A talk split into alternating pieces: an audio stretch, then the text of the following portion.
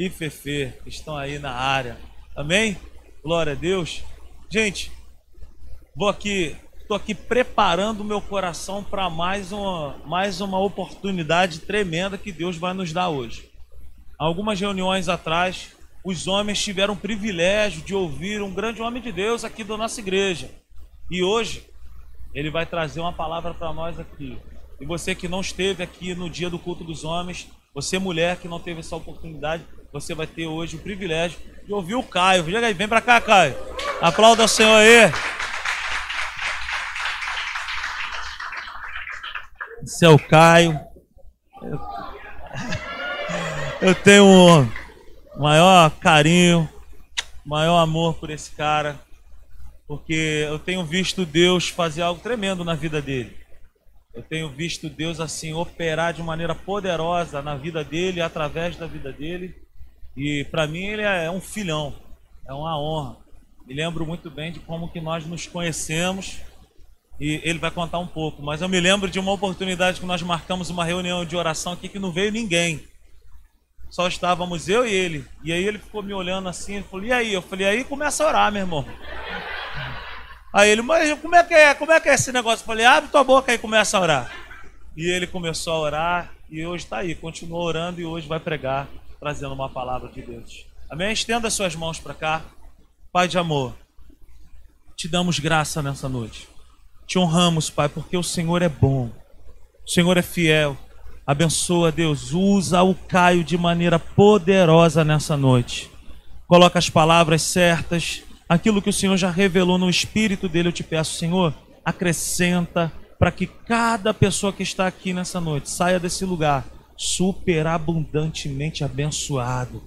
Enche o nosso coração com a tua palavra através da vida do teu filho, em nome de Jesus. Amém e amém. Amém?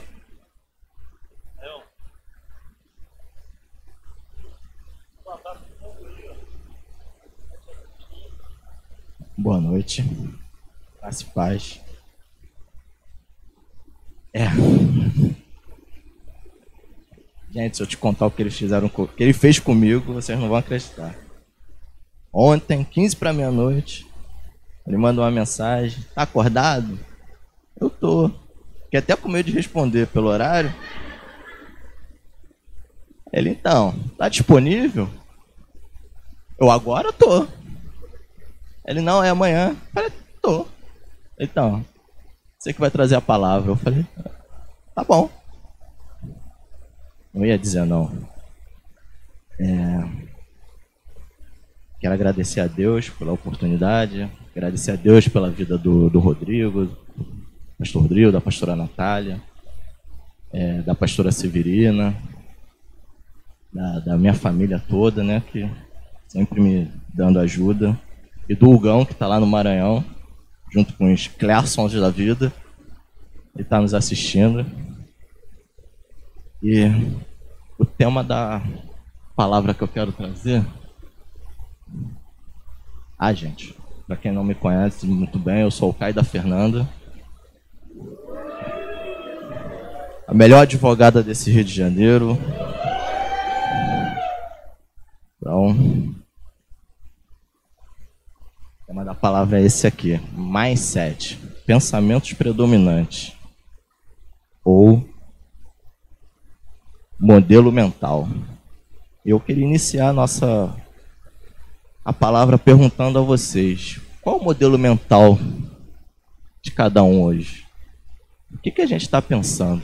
O que está predominando na nossa mente nesse momento que a gente está vivendo? Sei que não está sendo fácil, mas vamos lá. É. então, é, que ela não vai conseguir reproduzir aqui um, um laudo médico, que a minha história ela começa já com um milagre, né? Que é o milagre da vida, mas com sete para oito meses de idade eu fui diagnosticado com glaucoma e miopia. e tive que fazer uma cirurgia nesse período. Aonde eu vim perder, onde eu vim perder 100% da visão do olho direito. E conseguiram manter o do olho esquerdo, mas muito pouco. E o último laudo que eu tinha, que eu tenho, que era o que não estamos conseguindo mostrar, ele diz que eu tenho menos de 30% de visão do olho direito. Olho esquerdo, perdão. E o óculos ajuda, mas não o suficiente. Então, de oito meses para cá, essa foi a minha, a minha caminhada. Minha mãe indo atrás de bastante médicos, é, tentando a medicina, buscando a Deus também, que ela sempre foi uma mulher de Deus, graças a Deus por isso. É, e só que a única resposta que ela, que ela tinha era: olha, a gente não tem como fazer nada, é, a senhora tem que cuidar do seu filho como se ele fosse uma pessoa normal. Eu sei que é difícil, mas e aproveitar, porque a qualquer momento ele vai ficar cego. Essa, esse era o diagnóstico já definido por todos os médicos. Não sabia quando, não sabia o dia, mas eles sabiam que, iria, que isso iria acontecer. E eu me lembro quando eu era bem novo, eu devia ter uns oito anos, eu creio, sete. A gente foi num médico ele fez um experimento comigo um dia inteiro, com o olho tampado, já para me acostumar a ficar sem visão. Assim, foi muito doloroso. Eu lembro que foi doloroso para ela, foi doloroso para mim. E eu estava no na escola, início de ano, e uma professora na mesma semana virou para ela e falou: "Olha, seu filho início do ano não vai dar para nada, seu filho não vai conseguir nem passar de ano. Eu já estou reprovando ele. Nem chegou às provas, ele já está reprovado porque ele não tem condições. E, assim, eu ouvi aquilo e saí de lá, eu falei, mãe, mas por que isso? Por que desse problema? Por que Deus fez isso comigo? A senhora é uma mulher de Deus, a senhora vai para a igreja e por que? Não estou entendendo. E ela falou, meu filho, também não sei. É, eu acredito que é por causa de uma situação que aconteceu no passado, na vida do, dos seus avós, dos seus pais, que é conhecido no meio evangélico como maldição hereditária. Então eu peguei essa, peguei essa informação, guardei no meu coração como uma verdade e falei: ah, então sou maldito, então não tenho o que fazer se Deus é seletivo, já que ele é seletivo, ele escolhe as pessoas que ele vai dar o bem e vai dar o mal, e eu fui escolhido para dar o mal, então também decidi não querer saber mais dele. E tudo que eu fazia, tudo que eu fiz, foi para afrontar, para entristecer. Hoje eu sei que eu entristeci muito a, a minha família, muito entristeceu o coração de Deus, tenho certeza disso. Porque eu tomei raiva, né, Rodrigo? tomei um ranço, porque eu acreditei nessa verdade da maldição hereditária. E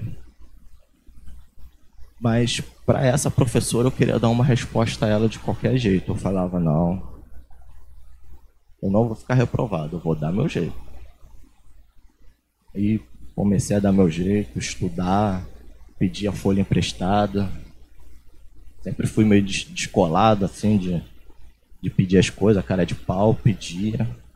Mas chegou no meio do ano, ela teve que sair da escola, não sei porquê, eu não me lembro o motivo, e entrou uma outra professora. Quando ela entrou, ela falou, ela conversou comigo, ela falou, não, vamos que vamos, que tu vai ser ganho na vida e me ajudou bastante. Eu passei de ano realmente, mudei de escola. E quando eu mudei de escola, essa professora, ela virou minha diretora na nova escola. Quando ela me encontrou, ela, ó, não vai deixar a peteca cair não, hein? Não quero você dando mole, não, vou te marcar em cima. E ela foi minha, minha diretora até a oitava série, que antigamente era até a oitava série, né? Foi minha diretora até a oitava série, me formei, me formei bem. Fui fazer meu segundo grau também.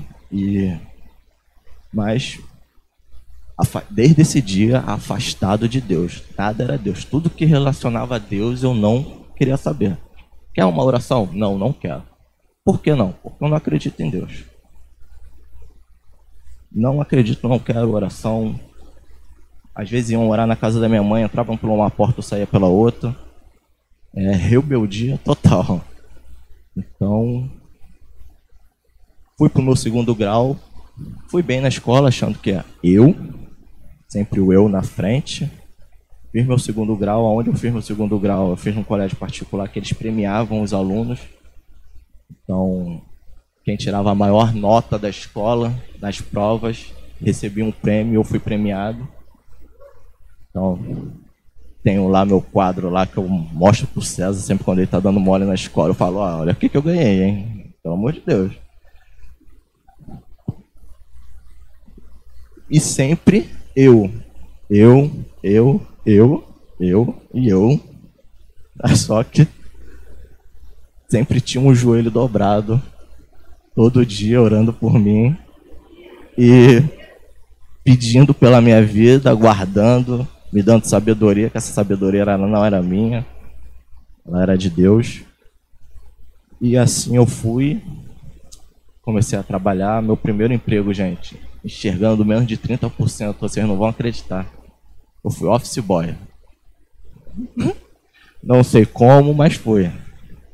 E fui. Fiquei um bom tempo nessa profissão. Com muita dificuldade, mas perguntava mesmo, parava na banca de jornal, onde é o número tal? Aí eu, é aqui em frente, eu falei, ah, obrigado. Peguei muito ônibus errado. Parei várias vezes em Bangu, liguei ah, pra Fernanda. Fernanda, tá onde, cara? Eu falei, tô em Bangu. Ela foi presa? Eu falei, não. Peguei o ônibus errado mesmo. Como é que eu faço para voltar? Essa foi a, a, a, minha, a minha história. Parei muito em Bangu, gente. Tem uma vez que eu parei em Realengo. Cada dia tá ficando mais longe. Mas graças a Deus deu tudo certo. E Deus sempre abençoando, enviando pessoas para me abençoar. Assim, eu não paguei a minha escola. Quem pagou foi uma pessoa, meu tio. Eu fui para minha primeira faculdade. Ele também pagou minha primeira faculdade. Eu sou formado em engenharia de petróleo e gás. E sempre achando também tive uma das melhores notas na, na faculdade também, os melhores CRs.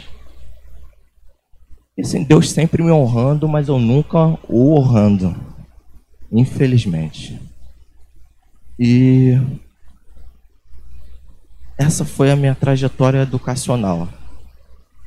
E nesse meio tempo, a minha mãe pegou a informação que o médico passou para ela de me tratar como uma pessoa normal e ela me tratava como uma pessoa normal, gente. Eu fazia que uma pessoa que enxergava no, enxerga normal fazia.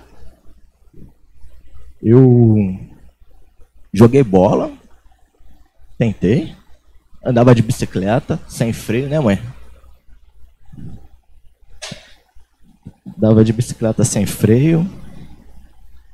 É, brincava, normal. Tive uma vida, uma vida normal, normal, normal.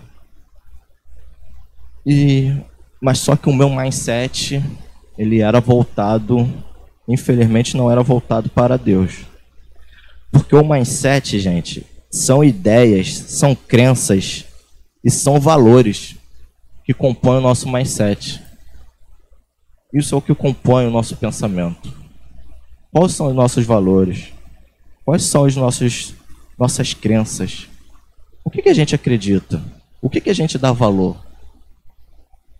Eu dava valor para nada, porque eu não tinha nada. Eu, assim, a gente era muito humilde, sim, até certa idade da minha vida a gente morava numa casa de madeira barraco mesmo, que chovia, dormia com chuva. Era perrengue, era difícil. E eu sempre culpava Deus por quê?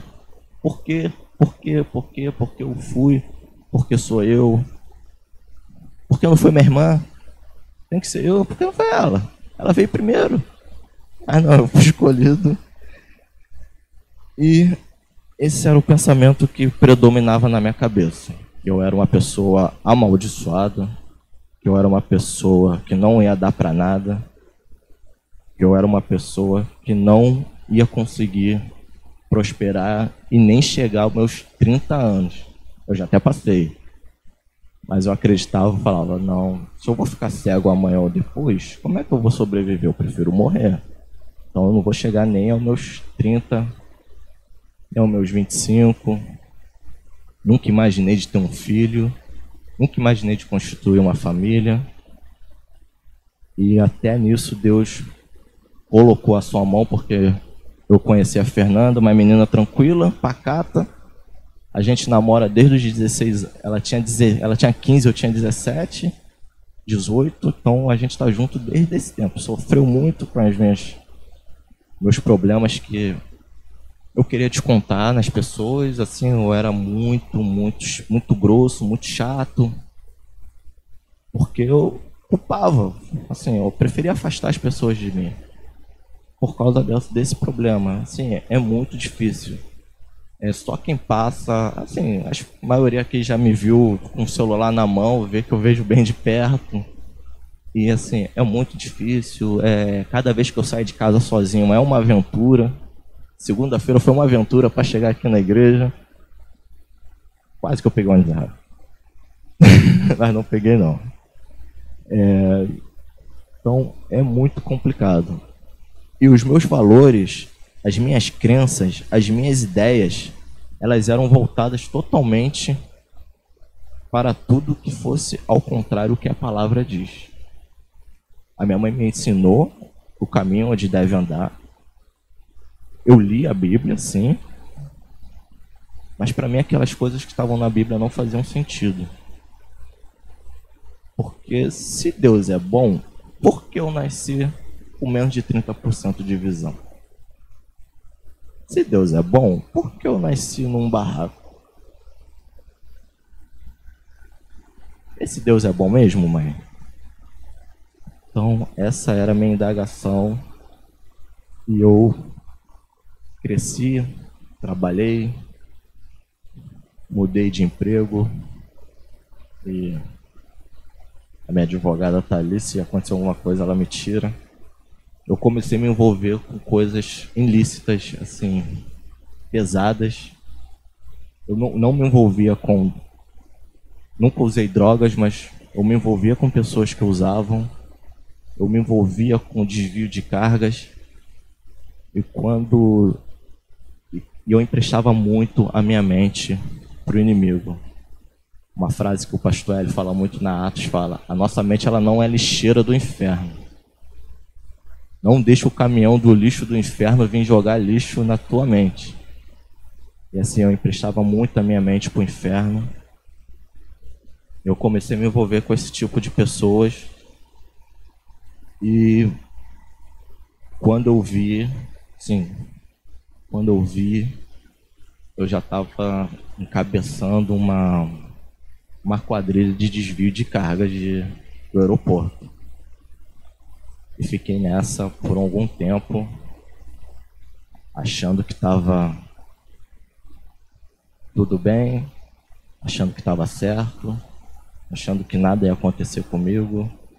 E também se acontecesse, aconteceu, mas o mesmo joelho que estava dobrado na minha infância continuava dobrado nessa época. Muita oração, assim, muito choro. E a gente foi. Fiz minha segunda faculdade, que é de logística empresarial assim, quebrando muitos paradigmas, muitas pessoas surpresas quando falava que eu estava na minha não acreditavam na primeira. Eu fui para a segunda, aí eu quebrei a banca. E Fiz minha segunda faculdade, graças a Deus, me formei também. Mas continuava na vida que não agradava ao Senhor, longe de igreja, não passava nem na porta. E sempre quando alguém me encontrava, me conhecia diferente, perguntava: Você é evangélico? Eu falava: Não. Eu fazia questão de enfatizar: Eu não gosto de crente. Por favor, não me pergunte mais isso. Odeio.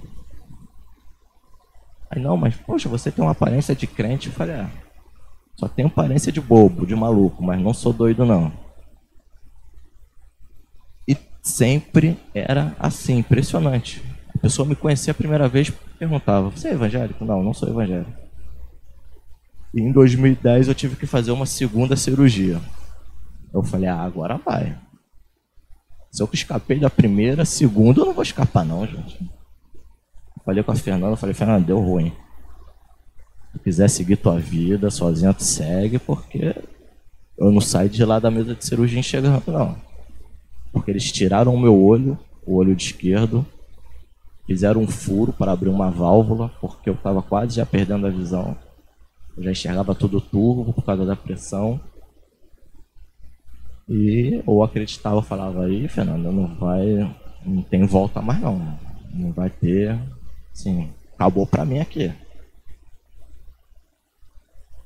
Só que a gente, novamente, tinha um joelho lá orando. Saí da mesa de cirurgia, bem, enxergando, manteve o que tinha que manter, não perdi nada e continuei a minha vida errada. Não satisfeito de fazer o que eu estava fazendo, eu entrei numa sociedade de um pagode. Onde a única pessoa que trabalhava era eu. Eu e mais um amigo. O restante era estelionatário, miliciano. Era só gente barra pesada e eu estava envolvido nesse meio. E ser bem sério para vocês, gente, eu não pensava em nada, eu não pensava que ia dar problema, eu não pensava que eu poderia acontecer alguma coisa comigo. Eu não pensava, eu não pensava em nada. Eu estava totalmente com a minha mente tomada, totalmente com a mente poluída. As minhas ideias, as minhas crenças, elas estavam todas distorcidas. Tudo aquilo que minha mãe me ensinou, tudo aquilo que meus pais me ensinaram, eu não estava seguindo, eu estava jogando no lixo. E causando muita tristeza para. Eu já era casado nessa época, para Fernanda, para os meus pais, para minha família em geral, para minha irmã, para todos. Então, eu continuei nessa vida, continuei por um bom tempo, um bom tempo fazendo essas coisas, até que a Fernanda conheceu Jesus. Ela foi para Sibja, aqui de Jardim América. Assim, eu nunca fui também de proibir ela de ir para a igreja, mas eu sempre falava, olha, não me envolva, não conta comigo para nada, que tu sabe. Eu não quero nada de, de igreja. Ela, tudo bem. Mas ela deu uma recuada, perdeu o ânimo, saiu de novo. Ela não me acompanhava nas coisas, eu ia sozinho. Eu saía sexta-feira da manhã, sexta-feira de manhã para trabalhar, voltava só no sábado, meio-dia, uma hora da tarde, porque eu já ia direto pro os eventos que a gente fazia. Então, sim. Mas Deus ia trabalhando porque foi uma semente que colocou ali e por minha culpa ela não conseguiu se firmar. E no meio disso tudo veio o César. Aí quando veio o César falar, eu falei, ah, tenho que dar o melhor pro meu filho, eu não posso dar a vida para ele, a vida que eu tive. Aí mesmo que eu mais me afundei nessas situações. Até um certo dia que foi um. rapaz orar. E ele ele vou orar aqui. Eu falei, tá bom, ora aí. Eu vou para vou para um outro cômodo. Aí ele orou por mim veio na minha mente assim a oh, caramba, poxa, minha mãe não me criou para isso. Minha mãe não me criou para ser um ladrão. Eu não sou um ladrão. E da noite por dia eu decidi sair dessa vida. Foi quando apareceu uma oportunidade na Sul América Seguros, que eu não sei como até hoje, eu não sei como meu currículo apareceu lá. Meu currículo não tinha nem minha faculdade, só tinha só meu segundo grau. E eu saí. E eu não fui na primeira entrevista. Ah, tá chovendo, não vou não. Aí me ligaram de novo, falaram, Kai, tu não vem na entrevista, por quê? Tem uma oportunidade aqui para você. Eu falei, caraca, estão enchendo o saco, vou lá. Fui.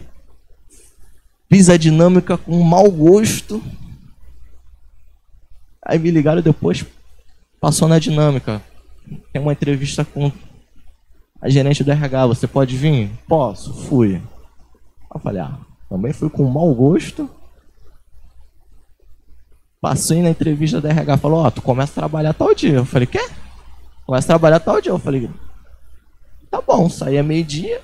Falei, eu vou ficar nos dois empregos fazendo o que eu faço. E tô rico.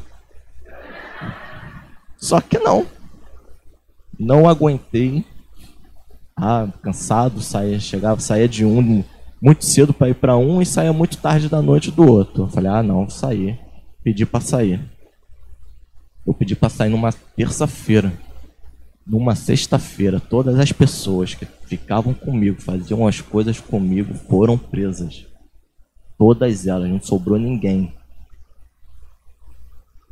E quem sabia, quem me conhecia, me mandou mensagem falou: Olha, Caio, eu não sei para que santo tu reza, eu não sei que macumba tu fez, mas tu escapou de uma que teu nome estava no bolo e estavam atrás de você.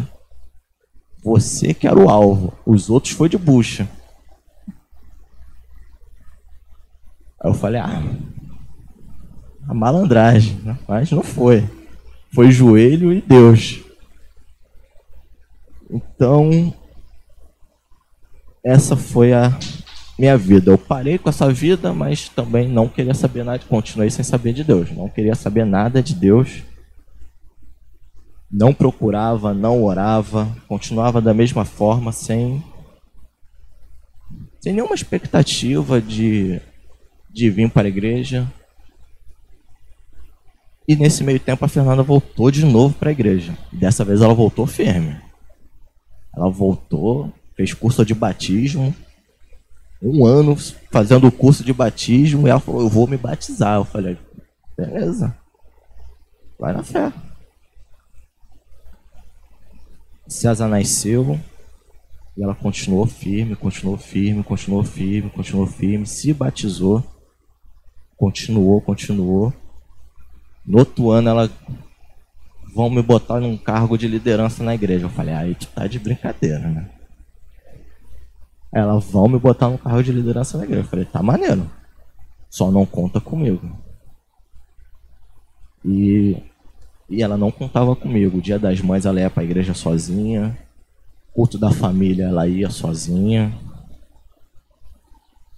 E eu não queria saber nada de Deus. Eu fui no batismo dela. Sim, e eu falava, não, isso não é para mim não. Igreja não é para mim.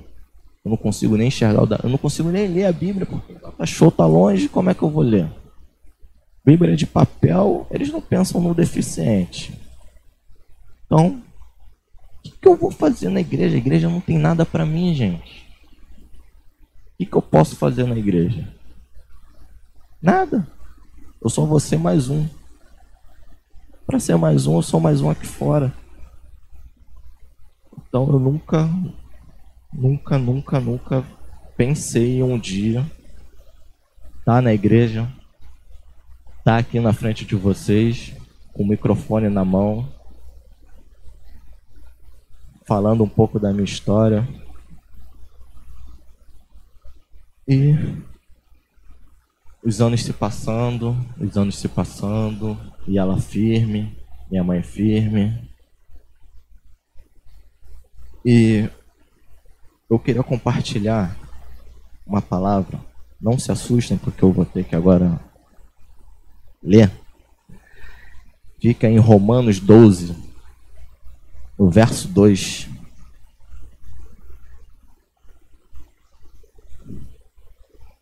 Não sou acostumado, já.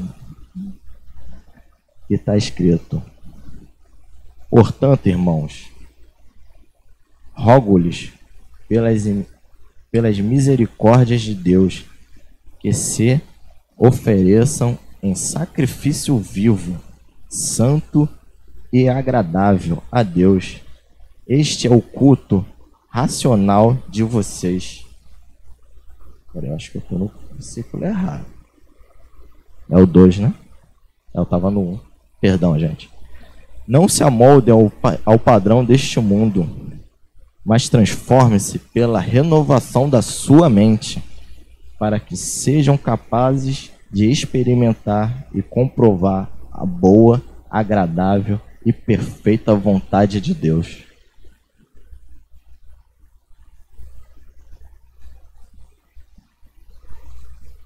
Essa palavra é,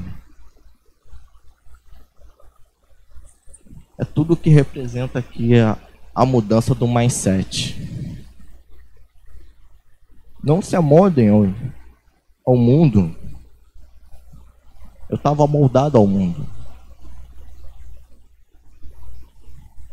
A boa e a vontade agradável do Senhor.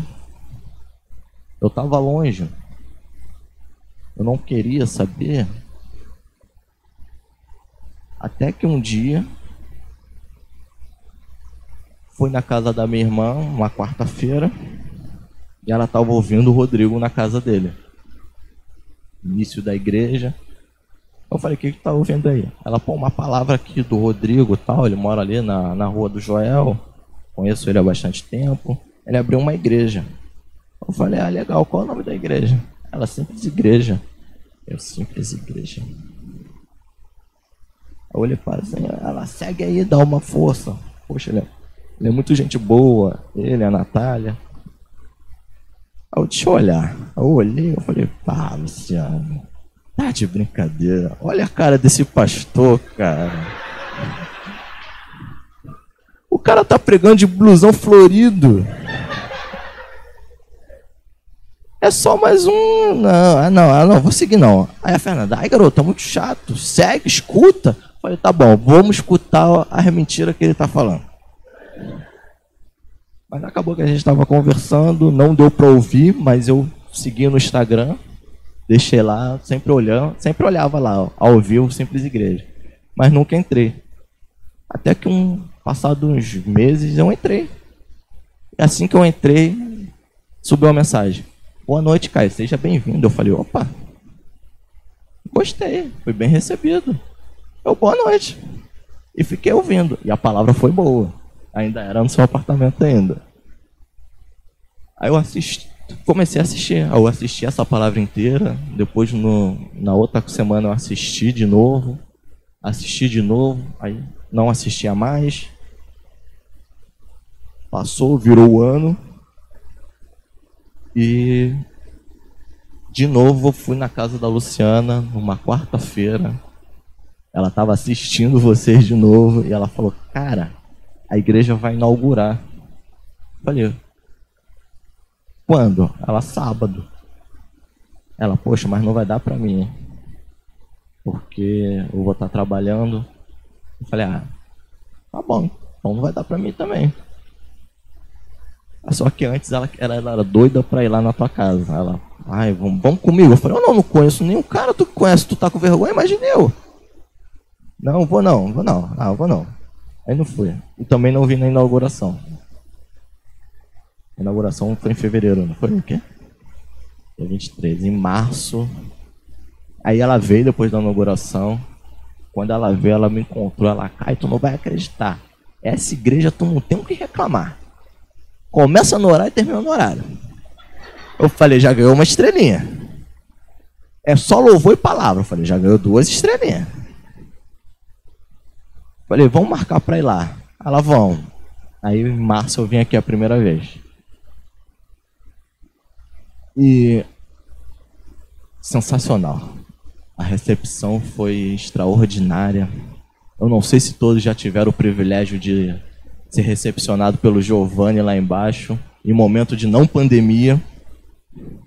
Agora não pode abraçar, mas naquela época, meu Deus do céu, eu fui muito bem recebido. Eu lembro até hoje, era o Giovanni lá embaixo, era o Bruno e a Érica aqui na, na Bale Orientações, Rodrigo pregando e a Natália no visitante. E foi do início ao fim muito bom. Eu falei, caraca, legal, gostei da igreja. Mas quando eu entrei aqui, eu falei, meu Deus, para onde essa garota me trouxe? Tudo escuro. Só tinha essa luz acesa, cadeira escura. Eu falei, onde eu vou sentar, mano? Eu falei, eu falei, me guia aí, garoto. Fumaça. Eu falei, me guia aí, garoto, que tu me trouxe pra furada. Aí quando eu sentei, eu falei, esse povo aqui é carente, né? Gosta de abraçar, né? Aí ela, só reclama no final, por favor. Eu falei, tá bom. E a palavra que o Rodrigo estava pregando era 1 Coríntios 13, 11, onde o apóstolo Paulo falava que quando era, a gente era menino, a gente agia como menino, falava como menino. Era uma série. Vencer a obrigação. Crescer era obrigação. Aí teve uma hora que ele falou: tem gente que vai para a igreja.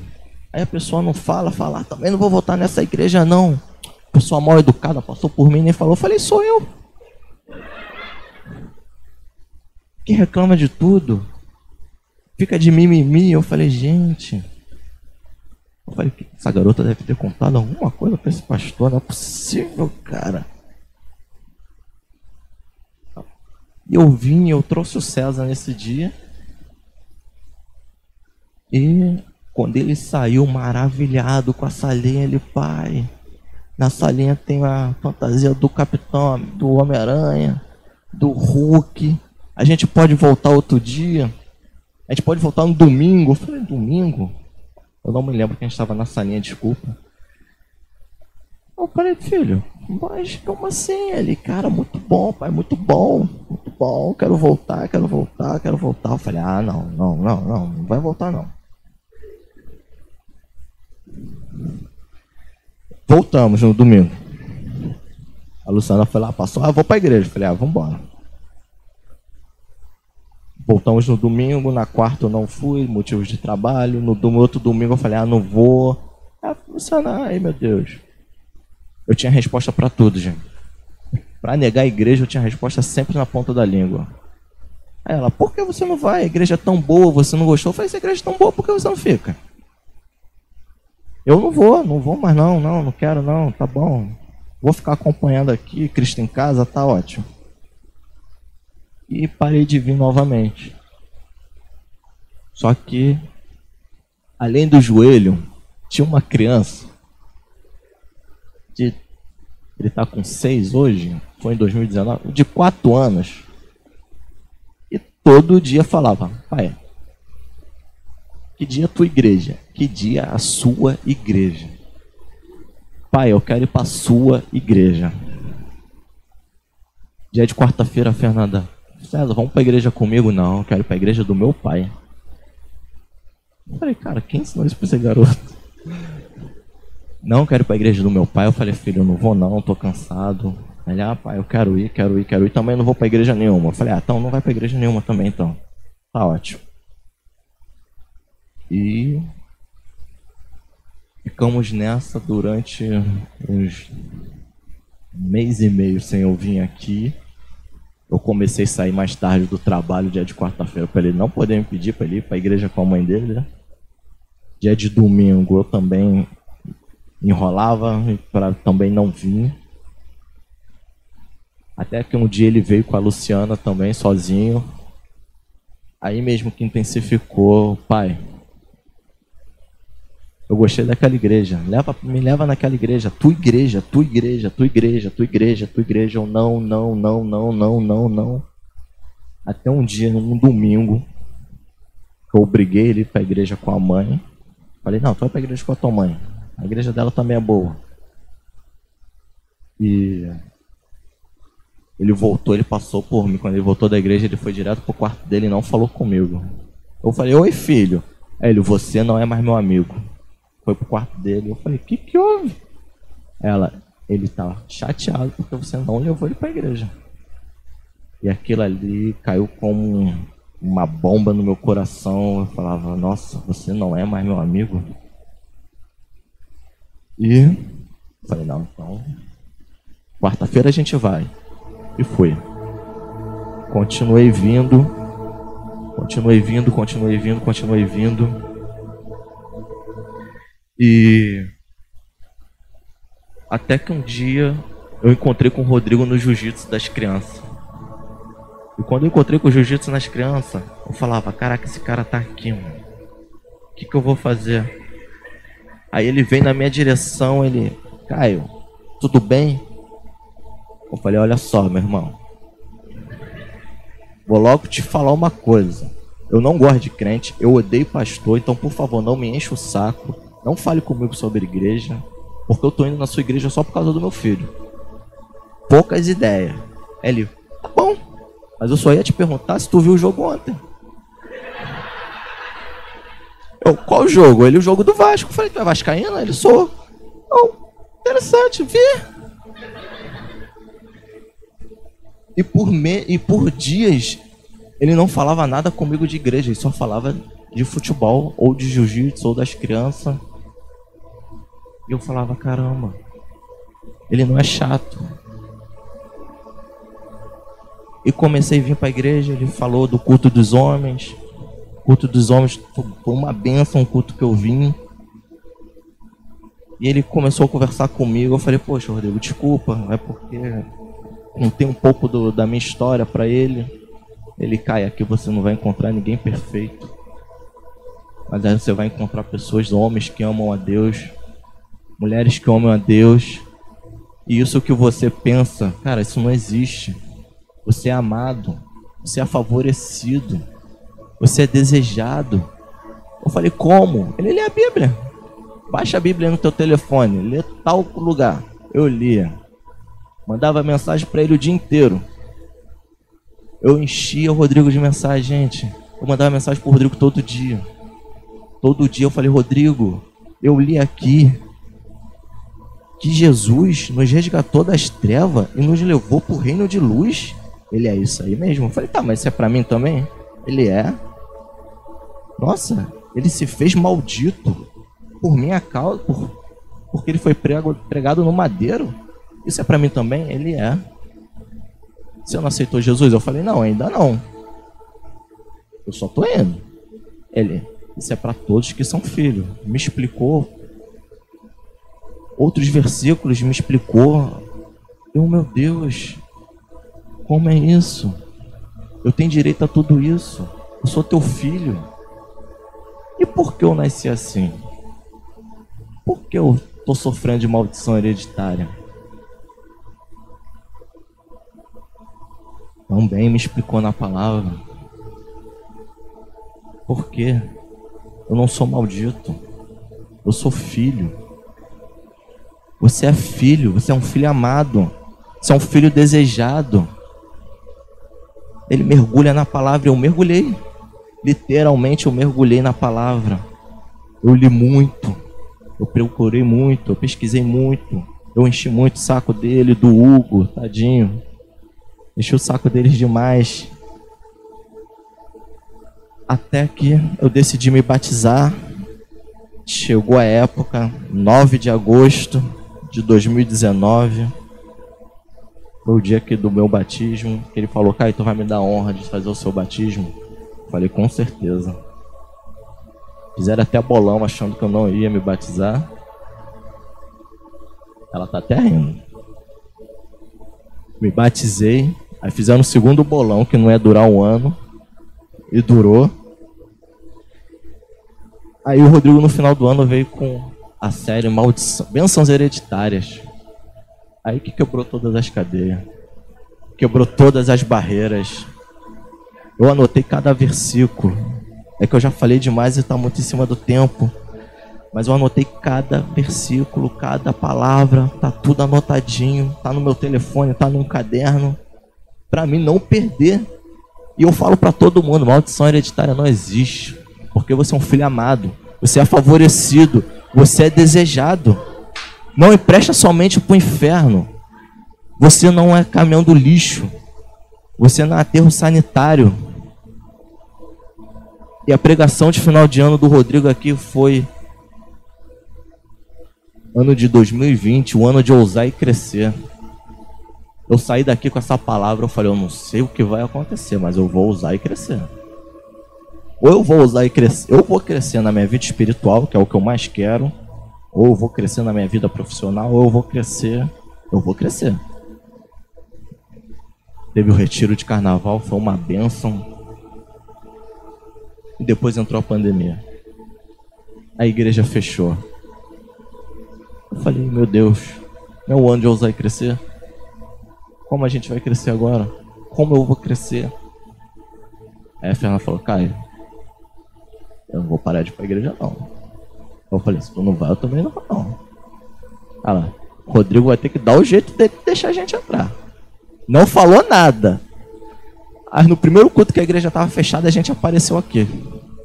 Ele, gente, vocês vieram? Eu falei, vamos vir, daqui não, não saio nem rebocado.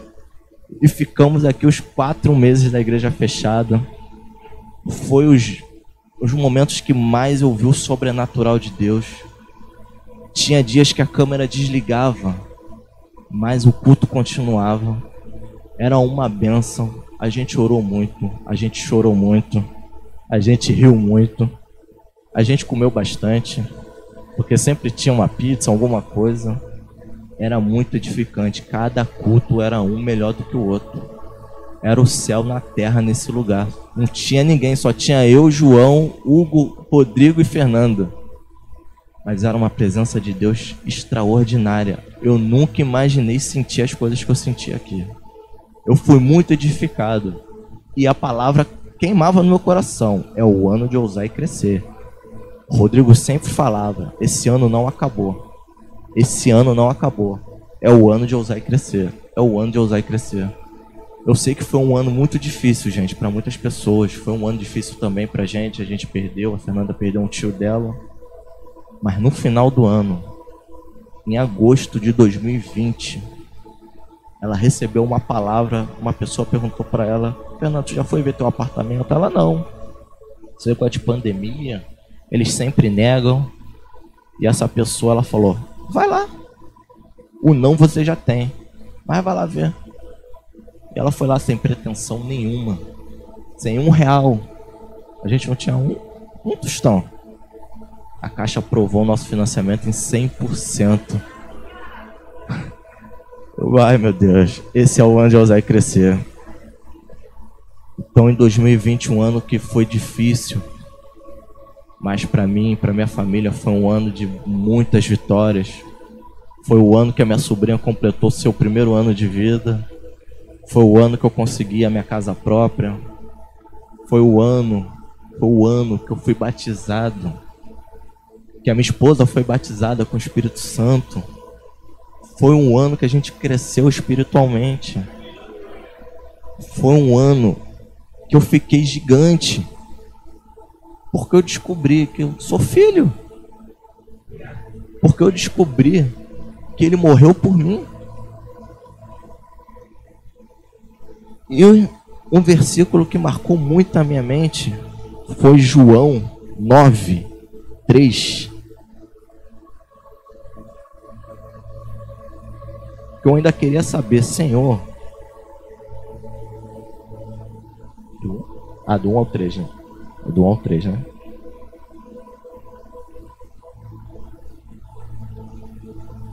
De novo. Que eu falava, ainda continuava indagando a Deus. Tá, Deus, eu sei porque eu não sou. Eu não sou maldito, eu não sou. Tá, mas. Por quê? É, eu sei que o pecado entrou no mundo lá na época do Adão. E é por causa do pecado? E uma das minhas leituras, na hora eu mandei mensagem pro Rodrigo. Ao passar, Jesus viu um cego de nascença. Seus discípulos lhe perguntaram: Mestre, quem pecou, este homem ou seus pais, para que ele nascesse cego? Disse Jesus: Nem ele e nem seus pais pecaram, mas isto aconteceu para que a obra dos Deus, para que a obra de Deus se manifestasse na vida dele. Eu falei, entendi, Deus.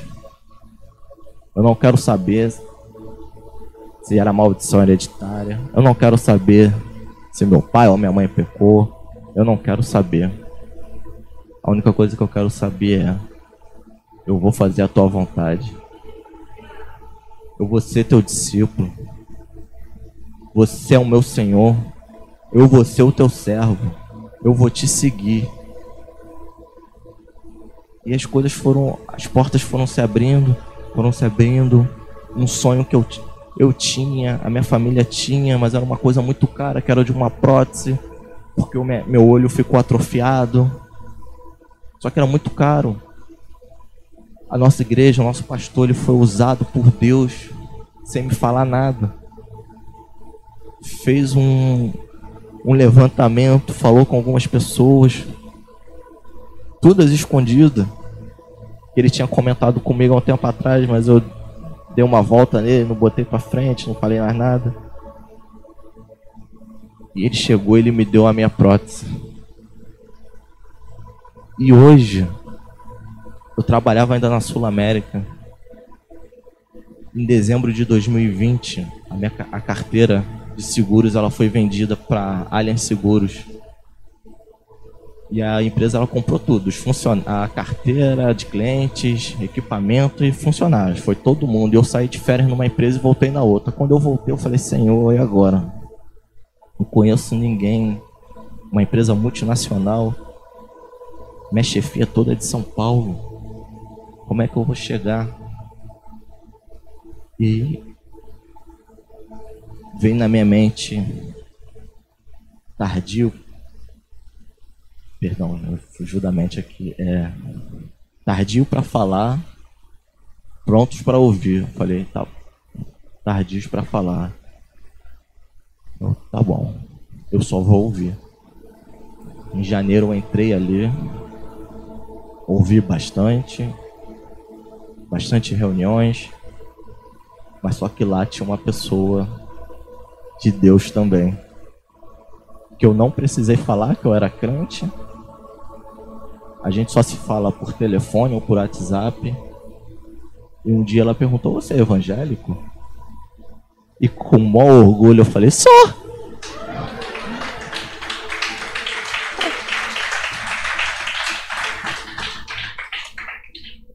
Então, daí pra frente, eu só tô recebendo os elogios. Hoje eu recebi um, um e-mail me elogiando o meu trabalho. E até hoje, agora vão saber porque ela tá vendo. As pessoas não sabiam que eu era deficiente visual. Eu falei, eu não vou contar. Vou deixar quieto. Aí começou a vir, eu falei, Senhor, se eu estiver no caminho certo, algo vai acontecer. Até que o meu ex-chefe, que foi meu chefe na Sul América, ele me mandou uma mensagem, ele, cara, tô querendo falar contigo. Eu falei, tá bom. Ele, cara, saí de uma reunião agora, o teu nome foi citado. Eu falei, ih, deu ruim. Ele, não, não deu ruim não. Deu muito bom. Você foi muito elogiado. Você está mudando uma área que estava muito tempo um pouco enrolada, que era só uma pessoa fazendo. Era sobrecarregada. Estava tudo atrasado.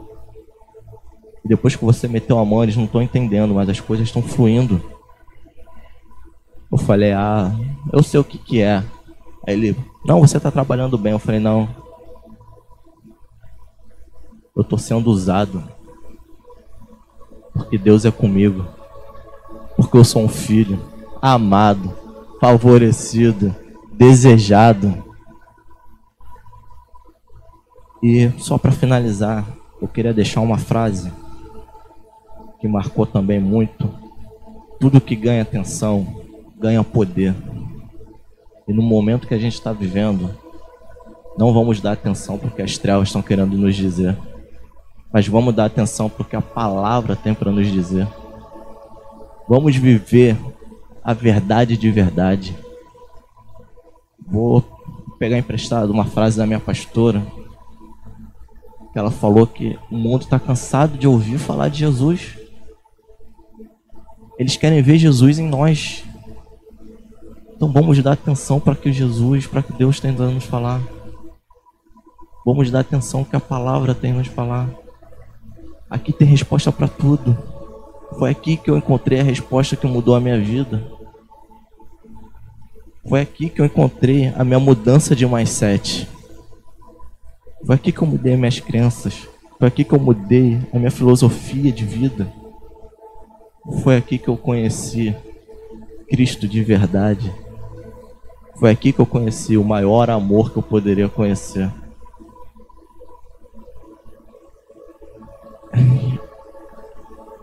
Era isso tudo que eu tinha. Desculpa se eu passei do horário. Mas, oh Jesus, Deus nos ama. E eu vejo cada dia mais a mão de Deus na minha vida, na vida da minha família e de uma pessoa que Deus colocou ao meu caminho, que me ajudou bastante, me ajudou muito, me aturou bastante, enchi muito saco, dei muita má resposta mas que me edifica a cada dia. A cada dia eu sou edificado. E louvo a Deus pela vida dos meus pastores. Eu louvo a Deus pela vida da minha mãe. Eu louvo a vida pela vida de cada um aqui. E uma palavra que também eu guardei, que tudo eu tô guardando para mim, eu tô egoísta.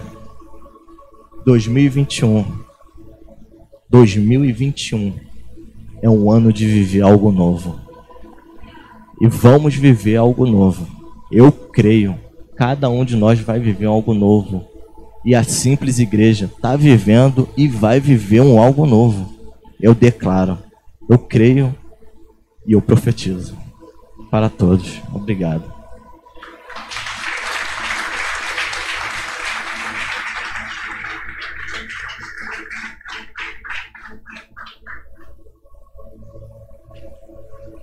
Queridos, fiquem de pé nessa noite. É, eu sabia que nós seríamos edificados. Eu falo com algumas pessoas aqui que todas as vezes que eu estou pensando em reclamar da vida ou fazer alguma coisa, eu lembro do Caio. Por exemplo, quem opera essa iluminação aqui, para quem não sabe, é o Caio. Quem mexe na mesa de luz ali é o Caio. Quem passa o som do microfone, liga o, o violão, quem organiza a parte do, do, do, som é o Caio, junto com a Fernanda, o Assis, Camila. Então, queridos, não há barreiras para os escolhidos de Deus. Eu te confesso que assim é, é, é muito emocionante na, na, na, reunião dos homens aqui, eu chorei horrores. E hoje eu tô aqui me segurando, porque eu já tô numa fase de chorar que só Jesus. Mas, Caio, muito obrigado pela tua vida. Obrigado a uma pessoa também muito especial para nós, que é a Fernanda. Porque a Fernanda foi muito sábia. Muita. E a Bíblia diz que a mulher sábia edifica o seu lar. Então, a tua vitória é a vitória da Fernanda também. E quem disse que uma criança não pode ser usada por Deus? Hein? Por isso que nós investimos mesmo nas nossas crianças. Por isso que a gente faz mesmo fantasia, dá biscoito, dá suquinho. Sabe por quê? Porque as nossas crianças, elas falam. Elas evangelizam. E elas ganham a sua família. Vem aqui, Fernando. Obrigado pela tua vida. Você é uma bênção para nós. Tá bom? Saiba disso, que vocês são muito amados para nós. Parece até apresentação de criança agora, gente. O momento aguenta coração. Mas glória a Deus, queridos. E eu tenho certeza que muito mais fará o Senhor através da vida deles. Uma geração inteira foi impedida de entrar na terra, na terra prometida por causa da murmuração. A murmuração nos afasta da bênção de Deus e das propostas que Ele tem para a nossa vida. Para de murmurar, para de reclamar. Irmão, eu não faço ideia do que ele passa. Mas eu vou te falar, quando ele precisa faltar um culto, quando eles precisam faltar o culto, eles quase choram. E nós, por qualquer motivo, a gente quer abrir o bico e reclamar. Por isso que eu não gosto de mimimi mesmo. Sou implicante com esse negócio do mimimi. Não podemos ser assim, gente. Nós temos motivos de sobra para adorar a Deus.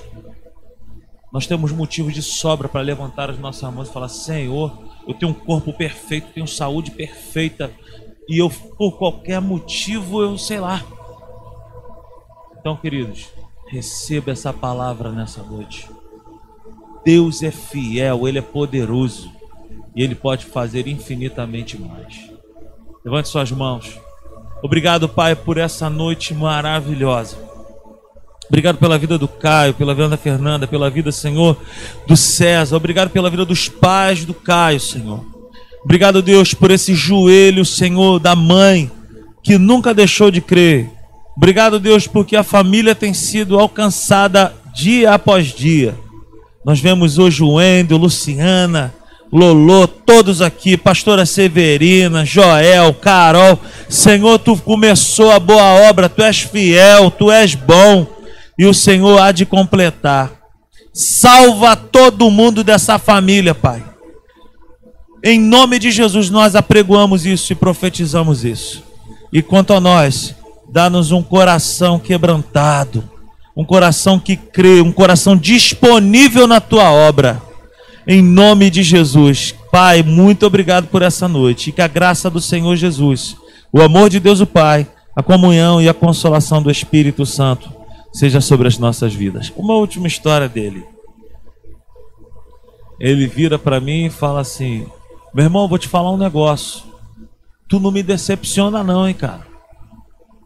É, e assim, ó. Tu não me decepciona, não, hein, cara. Nós vamos ser amigos. E hoje o maior prazer que, no, que eu tenho na minha vida é dizer que você é um amigo para mim. Tá bom? Uma salva de palmas para o Senhor Jesus. Amém. Deus te abençoe, uma semana maravilhosa. Domingo, às 19 horas, nós vamos estar aqui. Chegue um pouco mais cedo. Amém? Toma um golinho de café. Você que pode, esteja lá na obra. Passa lá na cantina, toma um caldinho lá, um feijão amigo com couve mineira. Aleluia, glória a Deus. Deus